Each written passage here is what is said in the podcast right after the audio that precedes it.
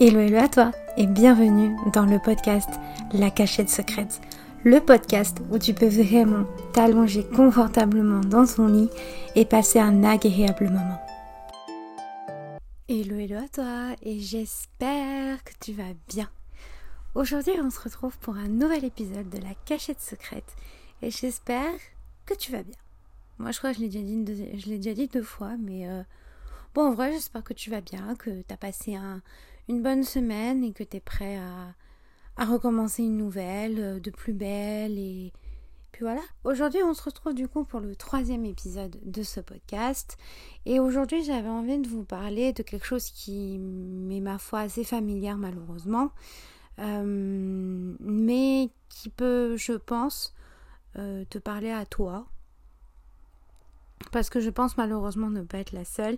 Et je dis malheureusement parce que c'est quelque chose que je n'aurais pas aimé avoir dans ma vie et, c'est quelque chose qui m'empoisonne littéralement la vie dans ma vie.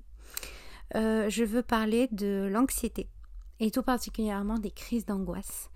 Des crises d'angoisse, crises de panique, euh, l'anxiété, euh, enfin tout ce qu'on peut mélanger au stress et, et, à, et on dit, à, la, à l'insécurité assez, assez présente tout le temps, pour tout et n'importe quoi. J'avais envie de donner ma petite expérience dessus, mais aussi de, bah, de vous donner moi ce que j'ai pu avoir comme conseil et puis ce que je peux vous donner comme conseil si, si jamais vous faites partie de, ces personnes qui, qui ont ces, problèmes, qui ont ces crises et euh, sachez que je suis de tout cœur avec vous. Alors moi, il faut savoir déjà que on peut dire que je suis, enfin on peut m'appeler, on peut dire que je suis une stressée de la vie. Enfin, généralement, on m'appelle, enfin, on, voilà, quand je suis un tout petit peu stressée, on voilà, on n'arrête pas de me dire, euh, mais t'es stressée de la vie, déstresse-toi. Euh, euh, il y en a même qui, disent, ouais, mais décoince-toi, retire le balai là où je le pense, etc., etc. Parce que je suis trop stressée pour tout et n'importe quoi. faut savoir que si je suis stressée, c'est pour des bonnes raisons, enfin des bonnes raisons c'est des bonnes raisons qui, au fur et à mesure euh, du temps, au fur et à mesure du temps, qui sont devenues assez toxiques pour moi et ne sont plus très, euh, valables. Mais c'est tellement ancré en moi que que j'arrive pas à m'en débarrasser malheureusement. Euh, j'ai des problèmes de santé et tout particulièrement une maladie. J'en ferai un, un épisode sur cette différence-là. Mais j'ai une maladie orpheline qui fait que déjà très très très petite, j'ai été sujet au, stress, euh, tout particulièrement au stress de mes parents, puisqu'ils avaient peur pour moi. Et du coup, en fait, le stress, c'est une émotion qui est transmise très très très rapidement. Et moi, en étant, étant enfant, bah, je le ressentais très facilement et, et très rapidement. Donc quand je partais quelque part, euh, voilà, mes parents étaient très stressés et, et je passais pas un très bon moment quand je sortais parce que je savais que mes parents étaient très stressés certes pour aller chez le médecin, mais aussi c'est parce que euh, peut-être que le lendemain j'avais une sortie avec l'école de prévu, tu vois. Donc j'étais ultra stressée, je savais pas comment ça allait se passer. Mais plus tu grandis, plus ce stress devient de plus en plus présent. Et voilà, et je sais que moi pendant ma scolarité, de la sixième jusqu'à la terminale, ça a été un sujet très très compliqué pour moi. J'ai eu énormément de mal à, gérer ce stress.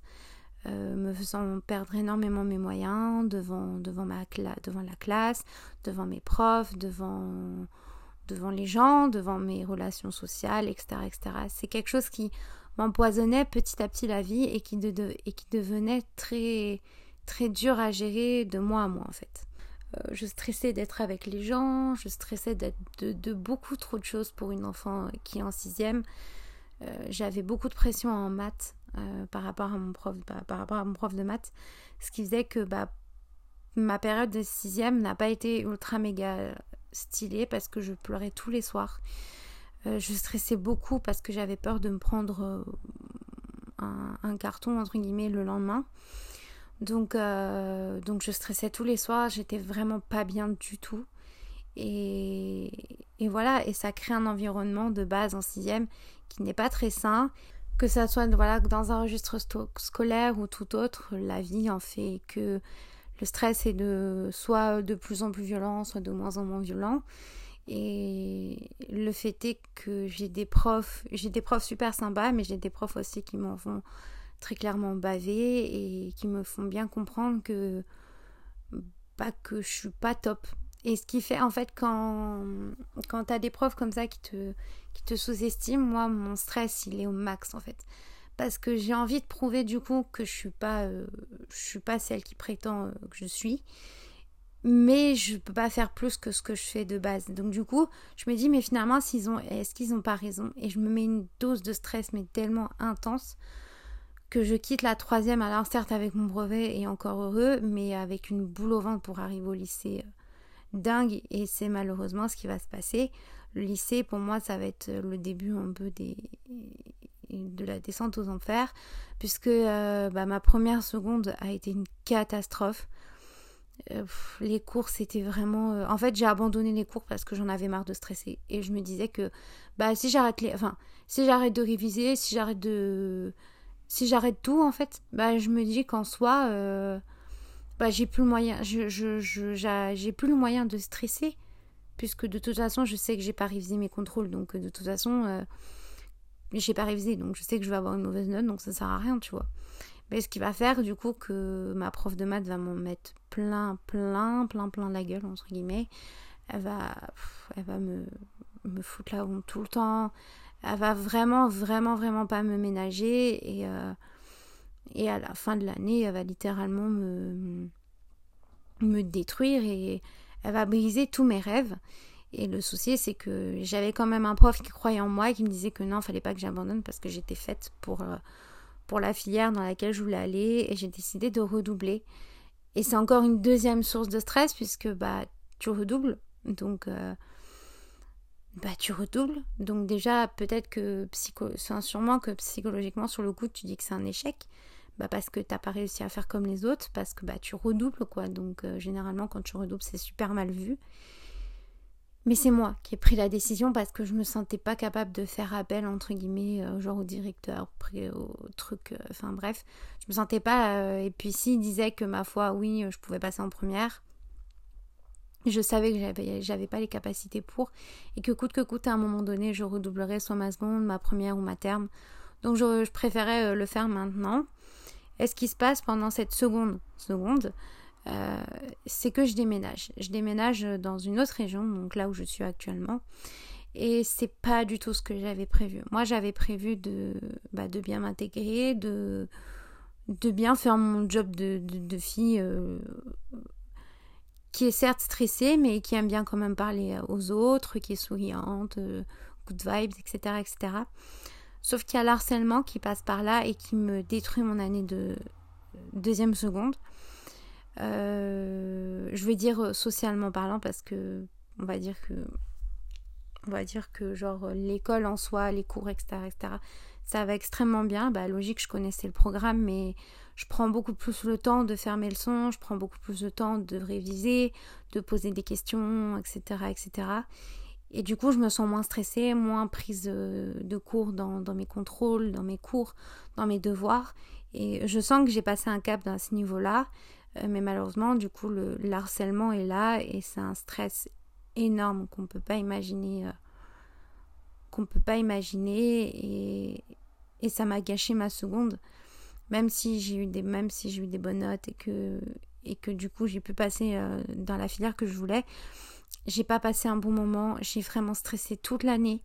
à savoir si j'allais prendre le même bus que mes harceleurs, à savoir s'il fallait que je me lève une heure plus tôt pour savoir si j'allais les rencontrer, soit à l'arrêt de bus, soit euh, à l'entrée d'école, soit euh, enfin, peu importe. Donc cet harcèlement, cet harcèlement va durer jusqu'à la fin de l'année. Et, je vais devoir arrêter les cours deux semaines avant parce que ça devenait, euh, ça, ça, devenait insupportable pour moi.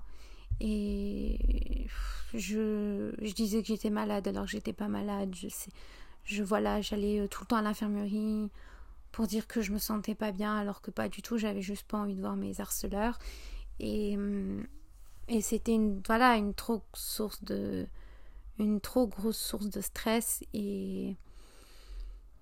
ça a été l'une des plus grosses sources de stress de toute ma vie. L'une parce que actuellement j'en passe une qui n'est pas très marrante du tout. Mais l'une des plus grosses, c'est que ça a été très dur pour moi de remonter. si vous avez écouté l'épisode d'avant, vous savez que entre temps il y a les réseaux sociaux qui sont arrivés. Donc pour ça, justement, je, ne dirai jamais assez merci à à, ces réseaux sociaux, puisque c'est eux en fait qui m'ont sauvé, c'est eux qui m'ont qui m'ont apaisé mon stress et j'ai pu me construire un monde rien qu'à moi et ça m'a permis de m'apaiser aussi et, de pouvoir raconter ce que je voulais sur les réseaux sans que personne euh, ne sache ce que je veux raconter. Donc euh, donc voilà. Je passe en première et en terminale et du coup bah t'as un peu les épreuves du bac qui commencent à arriver. Donc encore une fois un stress énorme puisque bah, c'est le bac, tu vois, c'est le diplôme pour lequel tu es à l'école.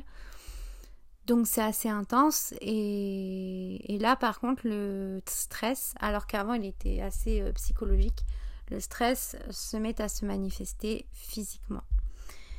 Et c'est là que rentrent en jeu euh, les symptômes de mal de ventre, avoir du mal à respirer, les problèmes digestifs et gastriques, euh, les jambes qui tremblent énormément. Beaucoup de. beaucoup en fait, énormément. Et euh, c'est à ce moment-là en fait que mes parents ont décidé de d'appeler un, un, sophrologue qui avait aidé mon frère pour une phobie et qui, moi, est venu pour moi pour justement euh, ce stress qui, me pourrissait la vie. Et j'avais le bac euh, quelques mois après, le, bac, c'est le bac en terminale, quoi. Et je me sentais pas capable parce que j'arrivais pas à gérer ce stress et pour moi, c'était incompréhensible. Donc, il m'a donné quelques astuces, il m'a donné euh, deux, trois conseils. J'ai fait quelques séances. Et je vais pas vous mentir que sur le coup, j'en voyais pas l'intérêt puisque bah, je stressais toujours autant. Et finalement, j'avais l'impression que ça marchait pas plus que ça. Donc en fait, c'est au fur et à mesure des exercices que tu te rends compte que ça marche et que si tu le fais bien sérieusement, bah, bah forcément ça marche en fait. Donc, euh, donc voilà. Et c'est euh, entre... Oui, j'ai oublié une étape un peu, je suis en train de me, dire. Euh, c'est entre la première et la terminale, donc l'été entre la première et la terminale, que je découvre un groupe qui va me suivre et qui me suit encore maintenant. Je vais découvrir un groupe qui s'appelle Big Flo et Oli. Big Flo et Oli, c'est deux rappeurs toulousains qui, qui, font de la musique, qui font, qui font du rap. Et hum, c'est pas du rap qu'on peut entendre un peu partout. c'est du rap assez conscient, enfin totalement conscient, avec un, un impact, je trouve, très, très solide et c'est un rap qui raconte des histoires, qui raconte des humeurs, qui raconte des émotions. Et, et en fait, je vais vraiment petit à petit apprendre à les aimer. Et en fait, ça va devenir un groupe qui va faire partie de ma vie, mais petit à petit. Et je vais découvrir que finalement, il y a très peu de choses qui vont calmer euh, mes mal de ventre, mes difficultés à respirer. Et et vont faire partie de ces remèdes miracles qui font que je me calme en fait quand quand je les écoute. Et ça, c'est un truc de fou. Mais grâce à eux, en tout cas grâce à leur musique, j'ai pu calmer mes crises de panique. En tout cas, grâce à, grâce à Big Folly, j'ai pu calmer ces mal de ventre, ces, ces mal de cœur, ces mal de... Enfin tout mon mal-être, tout mon stress que j'ai pu avoir, bah, je les ai calmés grâce à eux. Et grâce aux écoutes que j'ai pu avoir quotidiennement avant de m'endormir ou avant de réviser ou, pour me motiver, bah, j'ai pu avoir mon bac. Alors j'en suis ultra méga fière et, j'en suis super fière. Ça a continué malgré l'arrêt du bac. Euh, j'ai dû partir vivre toute seule pour mes études à peut-être une centaine de kilomètres de chez moi. Euh, petit bémol, je n'avais jamais vécu toute seule. Et j'étais en totale autonomie. J'avais pas le permis à l'époque. Donc euh, là où j'étais, il n'y avait pas de bus. Donc en fait, c'était le covoiturage. Et le covoiturage n'était pas assez, euh, comment dirais-je, n'était pas assez... Euh, genre, il n'était pas tous les jours là. Donc du coup, c'était très compliqué pour moi psychologiquement de savoir, de stresser dès le matin pour savoir s'il allait être à l'heure, si je devais partir 15-20 minutes pour marcher au bord de l'autoroute, enfin bref, si machin, c'était super compliqué, une dose, une dose de stress monumentale. un matin, j'ai dû même faire un, un avec une personne que j'ai rencontrée Enfin, j'ai voilà, j'ai fait du stop en fait. Genre euh, très clairement, j'ai demandé à une dame si elle pouvait m'accompagner euh, à, mon établissement parce que j'ai mon covoite n'était pas là et voilà et, j'aurais pu très bien mal finir et puis finalement j'ai vu que la personne était assez sympa donc elle a elle a bien voulu m'accompagner mais hum, voilà quoi, c'est super dur et c'est super, euh, super angoissant de se réveiller le matin et de dire bah écoute aujourd'hui bah tu sais pas genre c'est c'est soit tout ok soit tout pas ok et dans ces cas-là bah t'es dans t'es dans la mouise la plus con la plus totale en fait.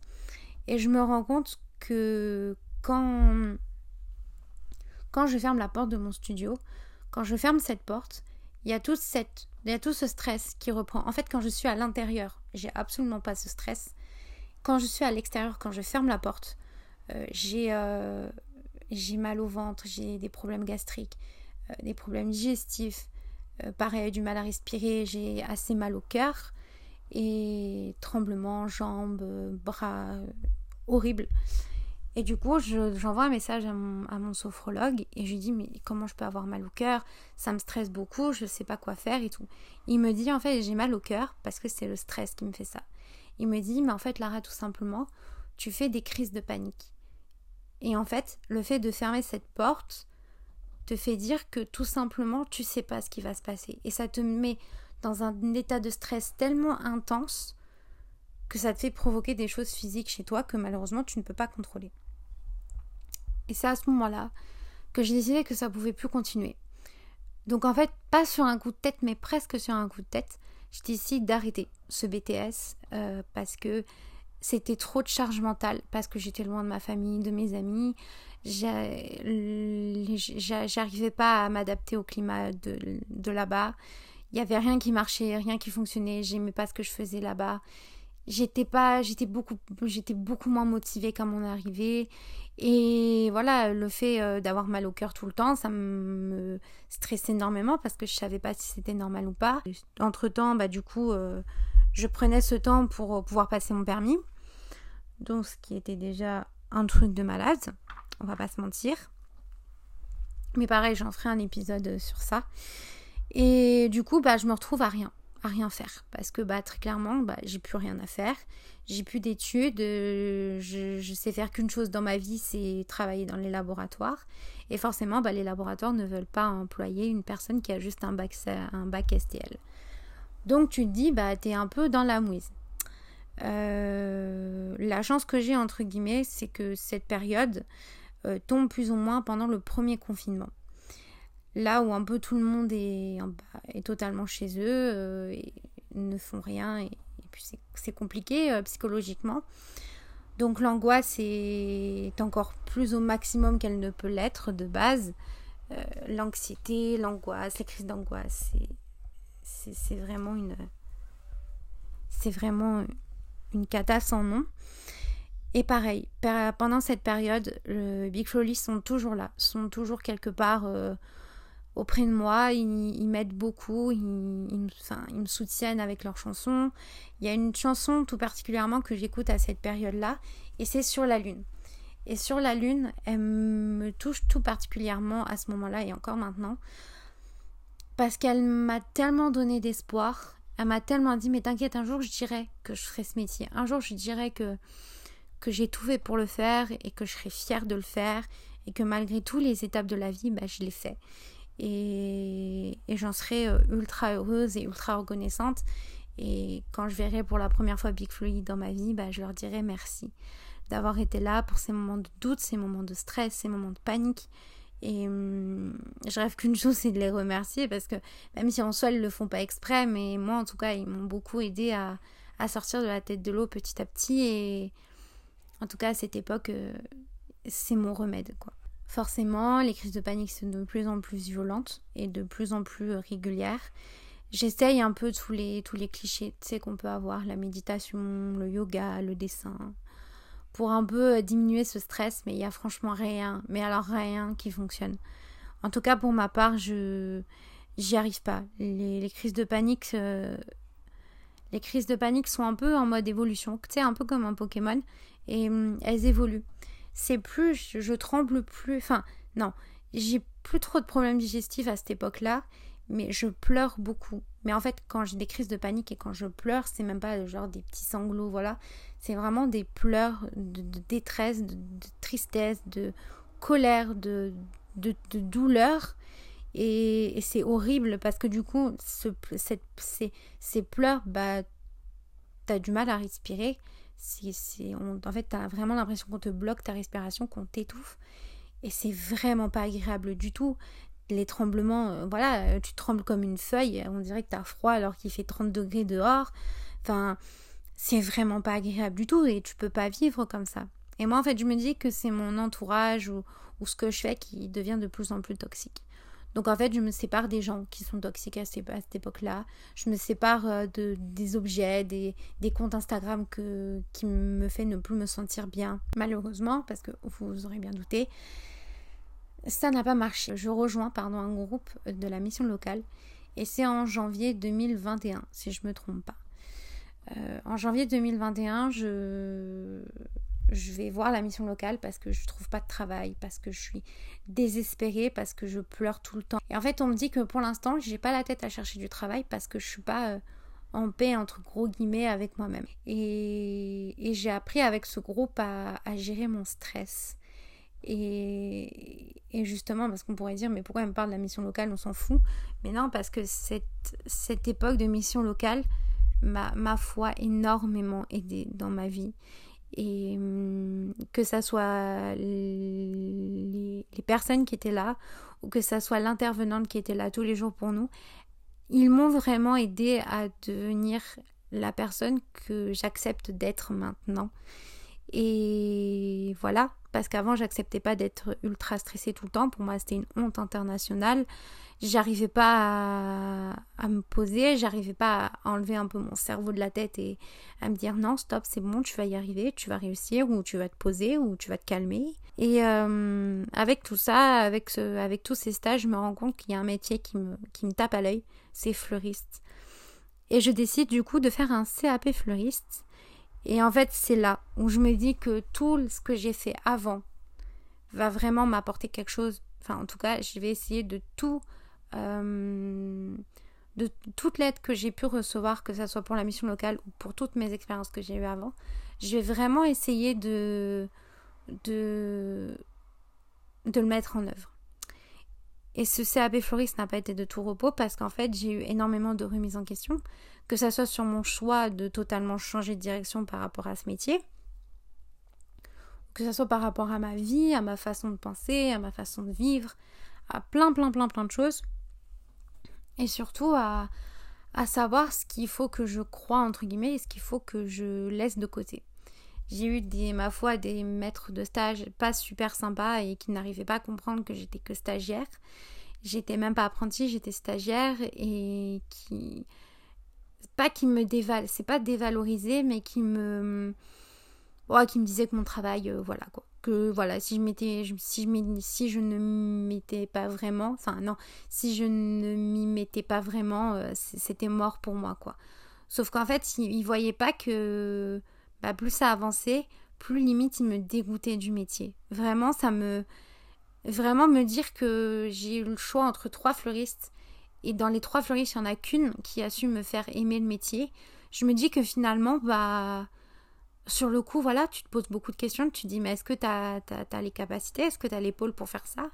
Et du coup, bah, qui dit euh, remise en question, qui dit que le stress revient euh, dans sa plus grande, dans ses, avec ses plus grands chevaux, entre guillemets, et c'est pas super agréable. Donc voilà, tu as toutes ces remises en question, tu as, tout ça qui est vraiment pas sain du tout. Et ce que j'ai de la chance dans tout ça, c'est que j'ai rencontré les bonnes personnes au bon moment qui ont su me, remettre à ma place, qui m'ont qui dit très clairement qu'il fallait pas que j'écoute ce que Léon dit et que qu'il fallait que je m'écoute moi. Si je trouvais que ce que je faisais était bien, bah que je continue. Si je trouvais que ça en valait pas la peine ou que je le faisais par dépit ou que c'était pas ce que je voulais vraiment faire vraiment, bah que je devais partir. Et en fait, je me rends compte que au petit à petit de la je vais pas vous mentir, j'ai fait ce CAP floriste au tout début, genre en septembre, quand je suis arrivée, c'était par littéralement par dépit. Je voulais pas forcément faire ce métier, mais voilà, c'était pour, euh, pour avoir au moins un diplôme et pour pouvoir peut-être faire un truc après. Sauf qu'en fait, c'est au fur et à mesure de. C'est au fur et à mesure de, de l'année, au fur et à mesure des encouragements de, des enseignants, des formateurs. Et j'ai eu tellement d'encouragement ça peut paraître rien, mais j'ai eu tellement d'encouragement par rapport à mes amis, par rapport à mes formateurs. Donc je prends, je prends confiance en moi, toujours avec dans les oreilles euh, Big Flowly, parce que sinon euh, c'est pas, pas une période euh, très complète. voilà, toujours avec Big Flowly dans les oreilles. à cette époque-là, ils sont en, pleine pause pendant deux ans, donc je réécoute leur ancien album, je, fais tout pour euh, m'évader un peu en rêvant de leur prochain concert. Et, puis voilà, et franchement, je, suis mais tellement... Euh, enfin voilà, je les adore de plus en plus et je, suis vraiment... Euh, waouh quoi, je, suis vraiment admirative de leur parcours et, et, voilà. J'ai mon CAP fleuriste, mine de rien, malgré les on dit, comme on dit, hein. j'ai mon CAP fleuriste et j'en suis extrêmement fière. Je me rends compte par contre que trouver du boulot, c'est pas aussi facile que ça dans le domaine et que et que bah plein de questions de plein plein plein plein d'autres questions reviennent. Faut savoir qu'il y a un CAP fleuriste, mais il y a aussi un autre diplôme qui est genre au-dessus et qui est un BP fleuriste. Et on a on peut faire les deux. Il y a même un BM fleuriste brevet de maîtrise. Et en fait, le truc c'est que moi, j'avais pas envie de faire j'ai pas envie de faire tout de suite le BP parce que tout simplement j'ai envie de travailler. Parce qu'en fait là, euh, j'arrive pas à trouver du boulot parce que j'ai pas assez de diplômes ou parce que ma maladie fait que. Et j'arrive pas à en trouver. Mais j'en ai marre d'étudier, j'ai vraiment envie de bosser, de gagner ma vie, de, pouvoir. Euh, de continuer à avoir de l'indépendance financière, etc. etc. Et j'ai envie de travailler tout simplement. J'ai envie d'apprendre par moi-même, j'ai envie de faire plein plein de choses et il n'y a que en travaillant. Et ma foi, beaucoup de refus parce que j'ai pas assez de diplômes, parce que je suis pas assez qualifiée, parce que j'ai pas assez d'expérience. Et donc du coup, je me reprends tout en pleine face et du coup, j'ai énormément de manque de confiance en moi parce que bah on me dit que je peux pas le faire, que je suis pas capable de le faire.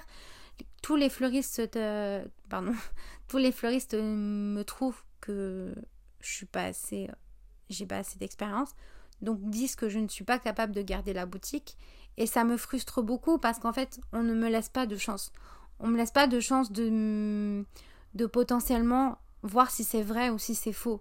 Donc je me dis en soi que c'est pas logique, que c'est pas normal et qu'il y a plein de choses dans, dans ce monde qui fait que je serai toujours stressée dans ma vie. Et du coup, bah, remise en question x 15, euh, donc du coup stress, donc du coup crise de panique, euh, j'y arriverai jamais, je redoute de moi encore une fois et c'est vraiment pas agréable du tout. Euh, chose que j'avais pas prévue en cette fin d'année 2022, c'est le décès d'un proche, d'une personne très très proche qui est, mon papa, qui était un décès extrêmement brutal et, à ce moment-là, en fait, il y a toutes mes peurs qui ont refait surface, que je pensais qu'avec le temps, ça s'était euh, enfoui au plus profond de moi. Sauf que je me rends compte que pas du tout, et que là, les crises de panique sont... le violentes ne sont même pas le mot, en fait. Elles sont pires que violentes. Elles sont, elles sont insoutenables, elles sont douloureuses, elles sont... En fait, en fait, normalement, dans mes crises de panique, c'est soit je pleure, soit j'ai du mal à respirer, soit je tremble en décembre, par exemple, euh, mes crises de panique, c'était les trois en même temps. Je pleurais, j'avais du mal à respirer et je tremblais. C'était les trois en même temps et, et en fait, on a l'impression de mourir. Et, hum, et c'est angoissant, c'est stressant. J'en arrivais même à avoir peur de dormir alors que j'étais extrêmement fatiguée.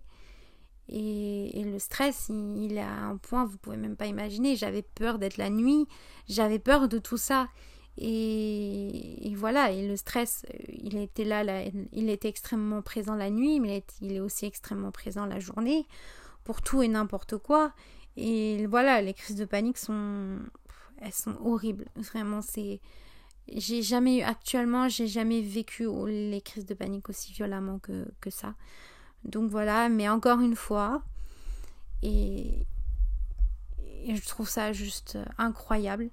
Big Flowly sont toujours là. Big Flowly sont toujours là dans mon téléphone. J'ai une playlist maintenant, exprès, euh, exprès pour ça.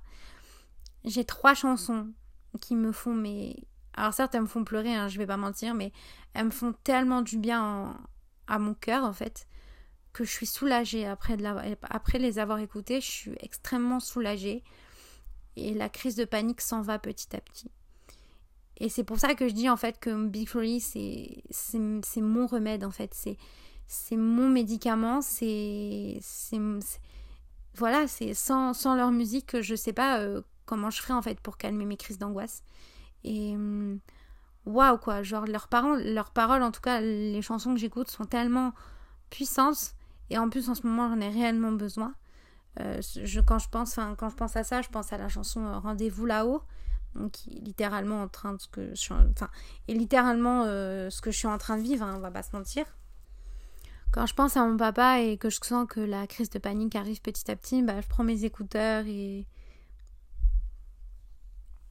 c'est parti quoi, parce que parce que voilà, il faut que ça sorte et j'ai appris du coup avec ce deuil que être triste c'est normal et qu'il faut être triste parce que c'est ce qui fait que la vie est un véritable bijou en or.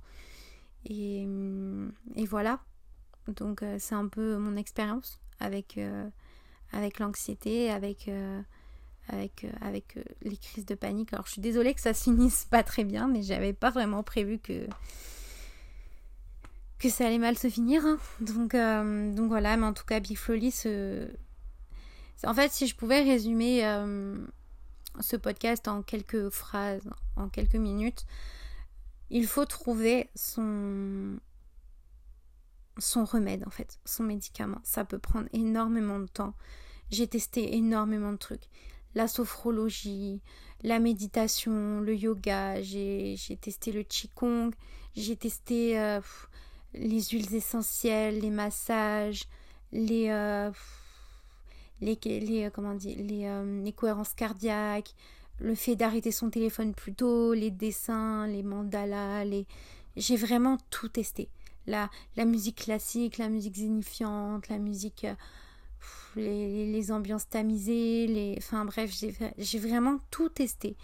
Reprendre sa respiration, dormir avec de la méditation, essayer de ne pas penser à des trucs de, horribles et badante, entre guillemets. Enfin, j'ai essayé vraiment tout.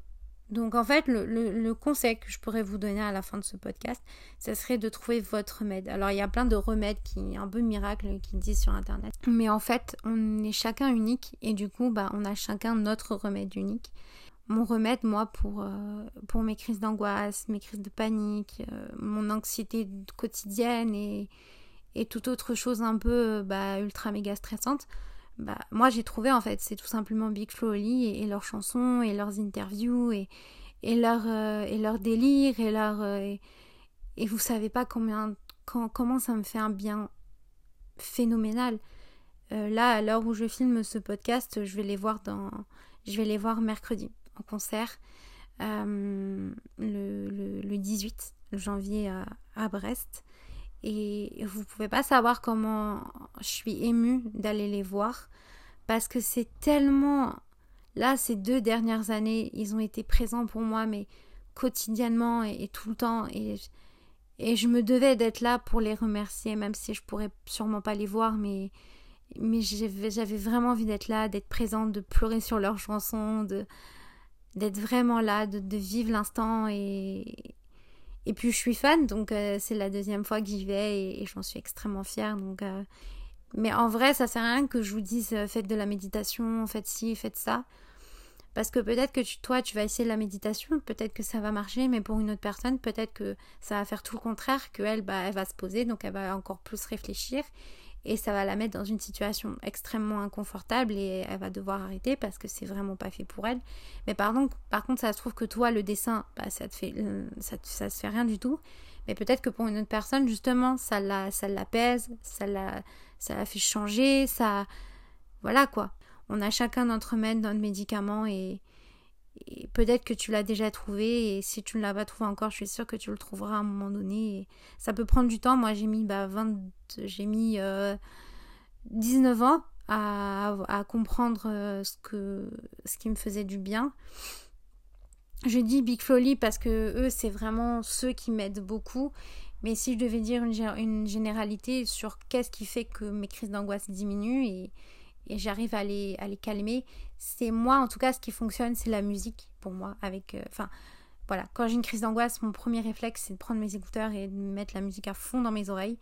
Et voilà, de pleurer, de crier, de sauter, de, de, de, de danser. Voilà, voilà, cet épisode est maintenant fini. J'espère qu'il vous aura plu. J'espère qu'il t'a plu. euh, N'hésite pas à me dire ce que tu en as pensé. Est-ce que toi tu as, est-ce que toi tu as un, remède peut-être euh, contre si tu as des crises d'angoisse peut-être que tu as trouvé ton remède, ton médicament et, et, dans ces cas-là fais-nous fais-nous fais-nous le savoir. J'ai du mal à parler. Fais-nous le savoir et peut-être que ça donnera des idées à d'autres pour les tester. N'hésite pas à t'abonner à mon compte Instagram La Cachette Secrète du babababa podcast et n'hésite pas à donner un avis ou une étoile, peu importe là où, où tu écoutes ce podcast et cette émission et cet épisode. Moi je t'embrasse très très très très fort. Je te souhaite un bon dimanche soir ou en tout cas une bonne soirée une bonne journée, une bonne matinée, une bonne après-midi. Et je te retrouve dimanche prochain pour un nouveau podcast. Bisous bisous.